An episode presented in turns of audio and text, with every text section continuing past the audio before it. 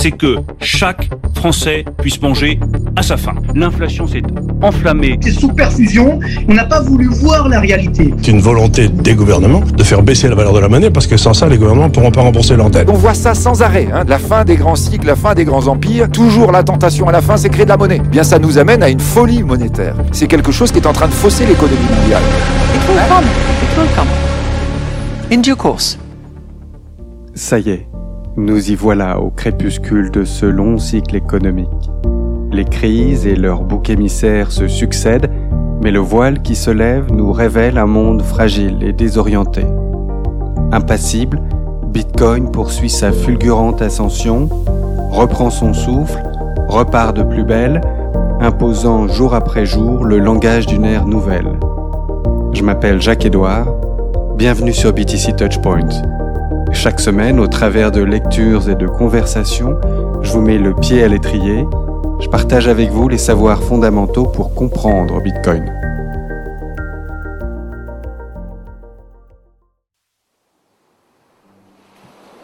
Salut Juin, juillet, résident de l'hémisphère nord, nous voici entrés dans la période estivale. Ça veut dire aussi vacances scolaires prolongées et pour certains, séjour en montagne à la mer, bruit de jeux d'eau distants, le vent et les vagues sur la plage, ambiance détente. Alors où que tu sois là précisément, métro, transat, vélo, je te propose la chose suivante. Marquons une pause. Tu vois, ce podcast-là, il a tout juste un an, donc fêtons cet anniversaire, prenons un peu de recul, tirons quelques enseignements. Première leçon, Bitcoin, c'est compliqué. Ouais, c'est difficile, multidisciplinaire et profond. On l'a certes abordé selon des perspectives permettant d'en apprécier les multiples facettes, mais l'animal est aussi magnifique que complexe et à chaque instant où nous nous en approchons, il nous échappe à nouveau. Ça prend du temps, beaucoup de temps et de la patience pour débunker tout ce FUD, dissiper toute cette désinformation, du temps pour, à force d'analogie, prendre la mesure de l'empreinte que Bitcoin va laisser sur le monde de l'audace aussi, la persévérance pour dépasser nos peurs, accepter les remises en question, douter de ses propres représentations, l'intelligence et de la bienveillance inconditionnelle de l'État, etc. J'écoutais à l'instant une interview d'Alan Farrington par Peter McCormack sur What Bitcoin Did, et l'épisode il est intitulé Personne ne comprend Bitcoin. En substance, Alan Farrington y explique que Bitcoin est super complexe parce qu'il répond à une problématique immensément compliquée qui imprègne tout le système fiat. Allen et Peter consacrent une bonne partie de leur conversation à décrypter l'arnaque totale, the total fuckery plus précisément, que constitue la monnaie fiat. Allen, expert en finance de très haut calibre, souligne l'extrême complexité du système Fiat et déplore tout ce jargon employé pour anéantir chez les plus aventureux tout espoir d'y comprendre quoi que ce soit. Tous les deux y reviennent sur la mécanique par laquelle l'impression monétaire conduit à l'inflation et à une mauvaise utilisation du capital. Ils évoquent l'ampleur de ce vol systémique, se questionnent ensemble sur la perversité de ce système. Est-ce intentionnel? Délibérément malveillant Est-ce l'évolution logique d'un système monétaire défaillant? Et je crois qu'on en est là, nous aussi. Après un an d'études interdisciplinaires, on atteint cette phase de consolidation nécessaire de notre compréhension du problème. Cerner dans ses grands contours la nature du mal. Tu vois, il y a un moyen de procéder de manière assez sympa, ambiance estivale, comme si on était à la plage. Ouais mode détente. Ça s'appelle les cahiers de vacances. C'est un ami bitcoiner qui m'en a donné l'idée l'autre jour et ça s'est immédiatement imposé à moi. J'ai pas eu beaucoup de cahiers de vacances dans ma vie, alors là, on va se rattraper. Tout l'été, on va travailler l'économie monétaire en étudiant un livre absolument génial, vivement recommandé par les bitcoiners versés dans l'économie autrichienne et le courant libertarien.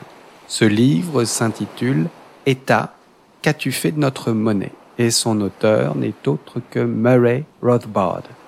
Murray Newton Rothbard, né le 2 mars 1926 à New York, est mort le 7 janvier 1995, est un économiste et philosophe politique américain, théoricien de l'école autrichienne d'économie, du libertarianisme et de l'anarcho-capitalisme. Il s'est servi de la praxéologie, cette théorie de l'action humaine de Ludwig von Mises, on reviendra sur cette théorie dans quelques mois, pour exposer le fonctionnement d'un marché sans aucune intervention étatique et réfuter les rationalisations courantes de l'intervention étatique. Ça paraît compliqué, cérébral à en parler comme ça, mais là où Rothbard touche le génie, c'est qu'il nous a laissé un petit livre magique sur la monnaie intitulé État, mais qu'as-tu fait de notre monnaie? Selon Stéphane Couvreur, qui a traduit ce livre en 2011 pour l'Institut Copé, il s'agit probablement là de l'une des meilleures introductions à la théorie et l'histoire monétaire qui se distingue notamment par un style non académique, limpide et accessible, une méthodologie et un plan irréprochables et une très grande densité de connaissances en un petit nombre de pages. Alors bien sûr, cet ouvrage, aussi important qu'il puisse être, n'est pas exempt de critiques et donc on prendra le soin d'en examiner les principales. On sera notamment attentif à celle que formule Vijay Boyapati, dont nous avions découvert le travail lors du premier épisode du podcast. Ça s'appelle Boucler la boucle. Donc ce livre de Rosbard, État, mais qu'as-tu fait de notre monnaie? C'est notre cahier de vacances en version podcast, audio, vidéo sur YouTube et PDF sur le site BTC Touchpoint. Le livre compte trois parties. Première partie, la monnaie dans une société libre. Deuxième partie, l'État se mêle de la monnaie. Troisième partie, la désintégration monétaire de l'Occident. Et c'est suivi d'un épilogue qui sera accessible dans la version PDF. ces trois parties vont donner lieu à 9-10 épisodes assez courts, très digestes, à écouter en mode détente. Tu verras, de toute façon, tu disposes d'un chapitrage qui te permet d'avancer à ton propre rythme. Et je suis prêt à parier qu'à l'issue de ces lectures, la sensation de consolidation de ces savoirs fondamentaux sera très tangible à ton niveau. On y va. État, qu'as-tu fait de notre monnaie? Murray Newton Rothbard, traduction Stéphane Couvreur, épilogue Jörg Guido Hulsmann, Paris, janvier 2011. Introduction. Peu de sujets sont plus embrouillés et confus que la monnaie. Le débat fait rage. Pour la monnaie forte ou contre la monnaie facile, sur le rôle de la Banque centrale et du Trésor public, sur les nombreuses variantes de l'étalon or, etc. L'État doit-il injecter plus de monnaie dans l'économie ou bien la rationner? Quelle branche de l'État Doit-il encourager le crédit ou le restreindre? Doit-il retourner à l'étalon or Si oui, à quel cours? Ces questions ainsi que d'autres similaires se multiplient à l'infini. Il y a profusion de points de vue sur la monnaie. Peut-être que c'est dû à cette tendance naturelle de l'homme à être pragmatique, c'est-à-dire à n'étudier que les problèmes économiques et politiques immédiats. Quand nous sommes plongés dans la routine, nous ne faisons plus de distinction entre les grands principes et nous cessons de nous poser les questions vraiment fondamentales. Bientôt, les principes de base sont oubliés et nous dérivons sans but, sans aucune règle élémentaire à laquelle nous raccrocher. Souvent, pour mieux comprendre nos affaires quotidiennes, nous avons besoin de nous mettre à l'écart, de prendre de la hauteur. C'est particulièrement vrai dans notre économie, où les relations sont si étroitement imbriquées que nous devons isoler quelques facteurs importants, les analyser, puis suivre pas à pas leur cheminement dans un monde complexe. C'est ainsi que l'on procédait dans les Robinsonades, une méthode que les économistes classiques appréciaient. Ces critiques ont tort de dénigrer cette méthode sous prétexte qu'elle ne s'appliquerait pas au monde moderne car l'étude théorique de Robinson Crusoe et de Vendredi dans leur île déserte avait justement l'avantage de bien identifier les règles de base de l'action humaine. De tous les problèmes économiques, la monnaie est peut-être le plus confus et c'est pourquoi une telle mise en perspective est essentielle. De plus, la monnaie est le secteur économique qui a le plus été marqué, le plus embrouillé par des siècles d'interventions étatiques. Beaucoup de gens, y compris des économistes, même les plus ardents défenseurs du marché, ne vont pas jusqu'à y inclure la monnaie. La monnaie, disent-ils, est à part, elle doit être produite et gérée par l'État. Ils ne voient jamais l'intervention de l'État comme une perturbation dans le fonctionnement du marché. Un marché libre de la monnaie est quelque chose d'inconcevable pour eux. Ce sont les États qui doivent battre monnaie, imprimer les billets, définir le cours légal, créer les banques centrales, injecter de la monnaie dans l'économie, stabiliser le niveau des prix, etc. Historiquement, la monnaie a été l'un des tout premiers secteurs contrôlés par l'État et la révolution libérale des 18e et 19e siècles n'a pratiquement rien changé dans la sphère monétaire. Il serait donc temps de nous intéresser enfin à ce fluide vital de notre économie qu'est la monnaie. Commençons par nous demander, le principe de liberté peut-il s'appliquer à la monnaie. Peut-on avoir un marché de la monnaie, de même que pour les autres biens et services? Et à quoi un tel marché ressemblerait-il? Quelles sont les conséquences des différentes interventions de l'État? Si nous sommes en faveur de la liberté dans les autres secteurs, si nous voulons protéger la propriété et la personne contre l'intrusion de l'État, notre tâche la plus urgente doit être d'explorer la possibilité d'un marché libre de la monnaie. Première partie, la monnaie dans une société libre. Petit 1. L'utilité de l'échange. Comment la monnaie est-elle apparue? Robinson Crusoe n'avait pas besoin de monnaie, il ne pouvait pas se nourrir de pièces d'or. Lorsque Robinson et Vendredi se sont mis à échanger, disons, du poisson contre du bois, ils n'ont pas eu à se soucier de la monnaie non plus, mais dès que la société s'est élargie, au-delà de quelques familles, tout était en place pour permettre l'émergence de la monnaie. Pour comprendre le rôle de la monnaie, nous devons commencer par le commencement et nous demander, après tout, pourquoi les hommes échangent-ils? L'échange est le fondement de notre vie économique. Sans échange, aucune économie ne peut réellement se développer. La société même est impossible. À l'évidence, si un échange a lieu volontairement, c'est que les deux parties espèrent en bénéficier. Un échange, c'est un accord entre A et B pour céder les biens et services de l'un contre les biens et services de l'autre. Les deux en profitent parce que chacun accorde plus de valeur à ce qu'il reçoit qu'à ce qu'il cède. Par exemple, lorsque Crusoe échange du poisson contre du bois, il accorde plus de valeur au bois qu'il achète qu'au poisson vend. Pour vendredi, c'est le contraire. Il accorde plus de valeur au poisson qu'au bois. Mais depuis Aristote jusqu'à Marx, les hommes ont cru à tort que l'échange correspondait à une sorte d'identité de valeur, que si une barrique de poisson était échangée contre dix rondins de bois, cela voulait dire qu'implicitement, il y avait égalité entre les deux. C'est le contraire. L'échange a lieu justement parce que chaque partie, parmi ses préférences, range les deux produits dans un ordre différent. Pourquoi l'échange est-il aussi universel parmi les hommes? Fondamentalement, c'est à cause de la très grande diversité qui existe dans la nature. Diversité parmi les hommes et que l'on retrouve bien sûr dans la répartition des ressources naturelles. Chaque homme a des talents et des aptitudes propres, chaque lopin de terre est différent et dispose de ressources particulières. Les échanges résultent donc de cette diversité naturelle, du blé du Kansas contre du fer du Minnesota, les soins médicaux de l'un contre une mélopée jouée au violon par un autre, la spécialisation permet aux hommes de développer au mieux leurs talents et à chaque région de valoriser ses ressources propres.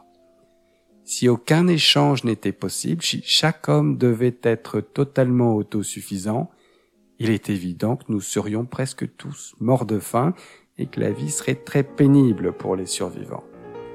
L'échange est le sang non seulement de notre économie, mais de la civilisation elle-même. Petit 2. Le troc. Et pourtant, l'échange direct de biens et de services ne pourrait jamais élever une économie au-dessus d'un niveau très primitif. L'échange direct, c'est-à-dire le troc, est à peine mieux que l'autosuffisance. Pourquoi? D'une part, il est clair que la production stagnerait à un niveau très bas. Si Martin veut embaucher quelques travailleurs pour construire une maison, avec quoi va-t-il les payer? Avec des morceaux de la maison Avec les matériaux de construction qu'ils n'ont pas utilisés Ça pose deux problèmes fondamentaux qui sont l'indivisibilité et la non-coïncidence des besoins. Par exemple, si Durand possède une charrue qu'il veut échanger contre d'autres choses, mettons des œufs, du pain et des vêtements, comment peut-il faire? Comment peut-il partager la charrue pour en donner une partie au fermier et une autre au tailleur? Même lorsqu'un bien est divisible, il est en général impossible de trouver une personne qui veuille l'échanger au même instant. Si A vend des œufs et que B vend une paire de chaussures, comment peuvent-ils échanger si A recherche un costume? Alors, imaginez un professeur d'économie qui cherche un éleveur de volailles prêt à lui vendre des œufs contre quelques leçons d'économie. Sous un régime d'échange direct, il est clair qu'aucune économie civilisée n'est possible. Petit 3. L'échange indirect. Mais par une suite d'essais et d'erreurs, l'homme a découvert le mécanisme qui permet une véritable expansion de l'économie. L'échange indirect. Dans un échange indirect, vous vendez votre produit non pas contre un bien dont vous avez besoin immédiatement, mais contre un autre bien que vous vendrez plus tard contre celui dont vous avez envie. À première vue, il semble qu'un tel détour complique les choses. Pourtant, seule cette opération extraordinaire permet le développement de la civilisation. Considérons le cas de A, le fermier, qui veut acheter des chaussures produites par B. Puisque B ne veut pas de ses œufs, il cherche ce dont B a envie, du beurre par exemple. A échange alors ses œufs contre le beurre de C, puis il vend ce dernier à B contre des chaussures. Il n'achète pas le beurre parce qu'il en a besoin, mais parce que c'est ce qui lui permettra d'avoir les chaussures. De même, Durand, le propriétaire de la charrue, la vend contre une marchandise plus facilement divisible et échangeable, par exemple du beurre, puis il utilise des morceaux de beurre pour se procurer des œufs, du pain et des vêtements. Dans les deux cas, la supériorité du beurre provient de son plus grand degré d'échangeabilité. C'est la raison pour laquelle la demande de beurre dépasse les seuls besoins de consommation. Lorsqu'un bien est plus échangeable qu'un autre, c'est-à-dire si l'on estime qu'il est plus facile à revendre, alors sa demande augmente car il devient un intermédiaire dans les échanges il devient un moyen permettant à un spécialiste d'échanger sa production contre les produits d'autres spécialistes. De même qu'il y a dans la nature une grande variété de talents et de ressources, il existe une grande diversité de biens échangeables. Certains sont plus demandés que d'autres, certains peuvent être divisés en parcelles plus petites sans perdre de la valeur, certains se conservent mieux sur de longues périodes, Certains sont plus commodes à transporter sur de grandes distances. Toutes ces caractéristiques les rendent plus échangeables. Dans toute société, il est clair que ce sont les biens les plus échangeables qui deviennent progressivement les moyens d'échange. Au fur et à mesure que leur usage se répand, leur demande croît du fait de leur rôle comme moyen d'échange, ce qui les rend encore plus échangeables. Il en résulte un phénomène qui s'auto-entretient, une meilleure échangeabilité renforce leur rôle en tant que moyen d'échange, ce qui à son tour augmente leur échangeabilité, etc.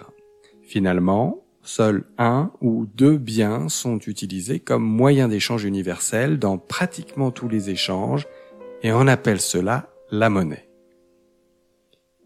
Historiquement, toutes sortes de biens ont été utilisés comme moyen d'échange, des feuilles de tabac dans la Virginie coloniale, du sucre aux Caraïbes, du sel en Abyssinie, du bétail dans la Grèce antique, des clous en Écosse, du cuivre dans l'ancienne Égypte, des semences, des perles, du thé, des coquillages et des hameçons. À travers les siècles, deux marchandises ont émergé. l'or et l'argent. Elles ont été sélectionnées par le jeu de la concurrence sur le marché et elles ont supplanté tous les autres moyens d'échange. Chacune est extrêmement échangeable et demandée à des fins d'ornementation et présente toutes les autres qualités requises. À une époque récente, l'argent, relativement plus abondant que l'or, s'est imposé pour les échanges de faible valeur, tandis que l'or a été réservé aux transactions plus importantes. En tout cas, quelle que soit la raison, il faut souligner que c'est le marché qui a trouvé que l'or et l'argent sont les monnaies les plus efficaces. Ce processus, l'émergence cumulative d'un moyen d'échange sur le marché, est la seule manière d'établir une monnaie. Une monnaie ne peut pas apparaître autrement. Un État ne peut pas décréter que des bouts de papier sont de la monnaie, pas plus qu'une population ne peut du jour au lendemain se mettre à échanger un matériau inutile. Car la demande de monnaie repose sur la connaissance des prix dans le passé immédiat. Contrairement aux biens de consommation et de production qui sont utilisés directement, la monnaie doit déjà avoir de la valeur pour être recherchée. Mais ceci ne peut arriver que si l'on commence par troquer un bien utile. Et plus tard, une demande supplémentaire apparaît parce que ce bien est échangeable en plus de son utilité propre, comme l'ornementation pour l'or. Ainsi, l'État n'a pas le pouvoir d'instaurer une monnaie pour l'économie puisque la monnaie ne peut émerger que via un processus de marché. Au cours de notre discussion, nous avons découvert une vérité très importante.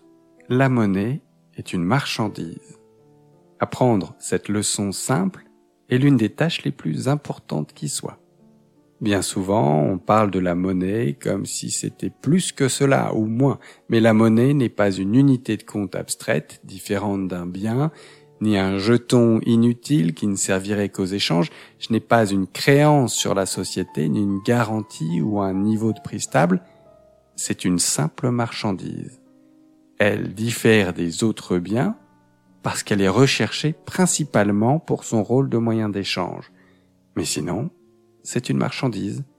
Et comme toutes les marchandises, il en existe un certain stock, elle est demandée par des gens désirant l'acheter, la conserver, etc. Comme toutes les marchandises, son prix, en termes d'autres biens, est déterminé par la relation entre l'offre existante, le stock, et la demande totale des gens désirant l'acheter et la conserver. Les gens achètent de la monnaie en échangeant leurs biens et services contre elle. De même, ils vendent leur monnaie chaque fois qu'ils achètent d'autres biens et services. Petit 4. Les avantages de la monnaie. L'émergence de la monnaie a été un immense progrès pour l'humanité. Sans monnaie, c'est-à-dire sans moyen d'échange universel, il ne peut pas y avoir de réelle spécialisation. L'économie ne peut pas dépasser un stade très primitif.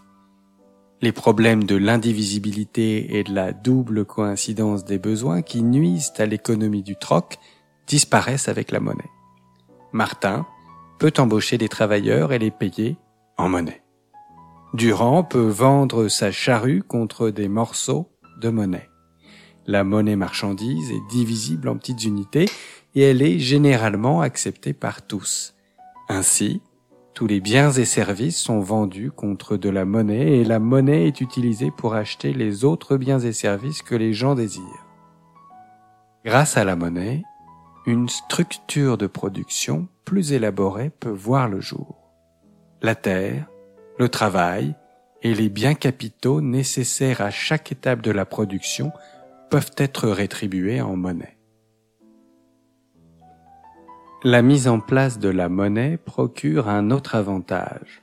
Puisque tous les échanges se font en monnaie, toutes les valeurs d'échange sont calculées en monnaie, si bien que les gens peuvent maintenant comparer entre eux les prix de marché de tous les biens. Si un téléviseur s'échange contre 3 onces d'or et une automobile contre 60 onces d'or, alors chacun peut voir qu'une automobile vaut 20 téléviseurs sur le marché. Ces valeurs d'échange sont des prix et la monnaie marchandise sert de dénominateur commun à tous les prix.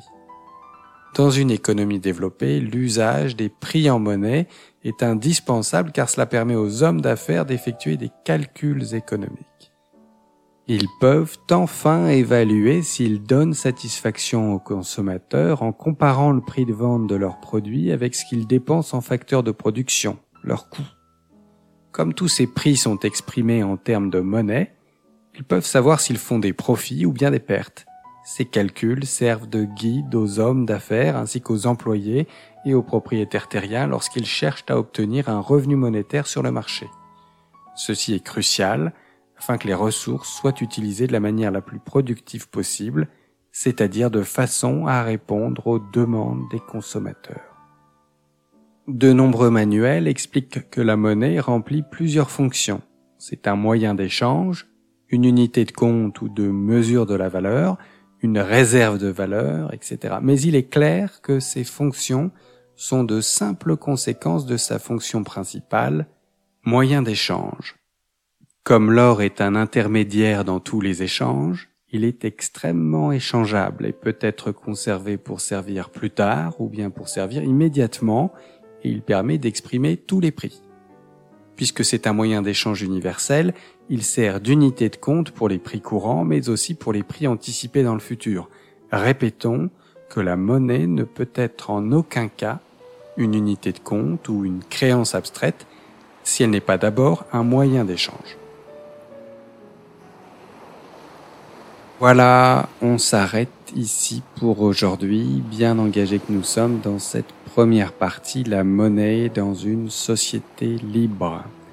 À travers cette Robinsonade, Rosbard nous a permis de mener une réflexion essentielle autour des principes premiers, pourquoi l'échange, les limites du troc, le développement de l'échange indirect et les avantages de la monnaie?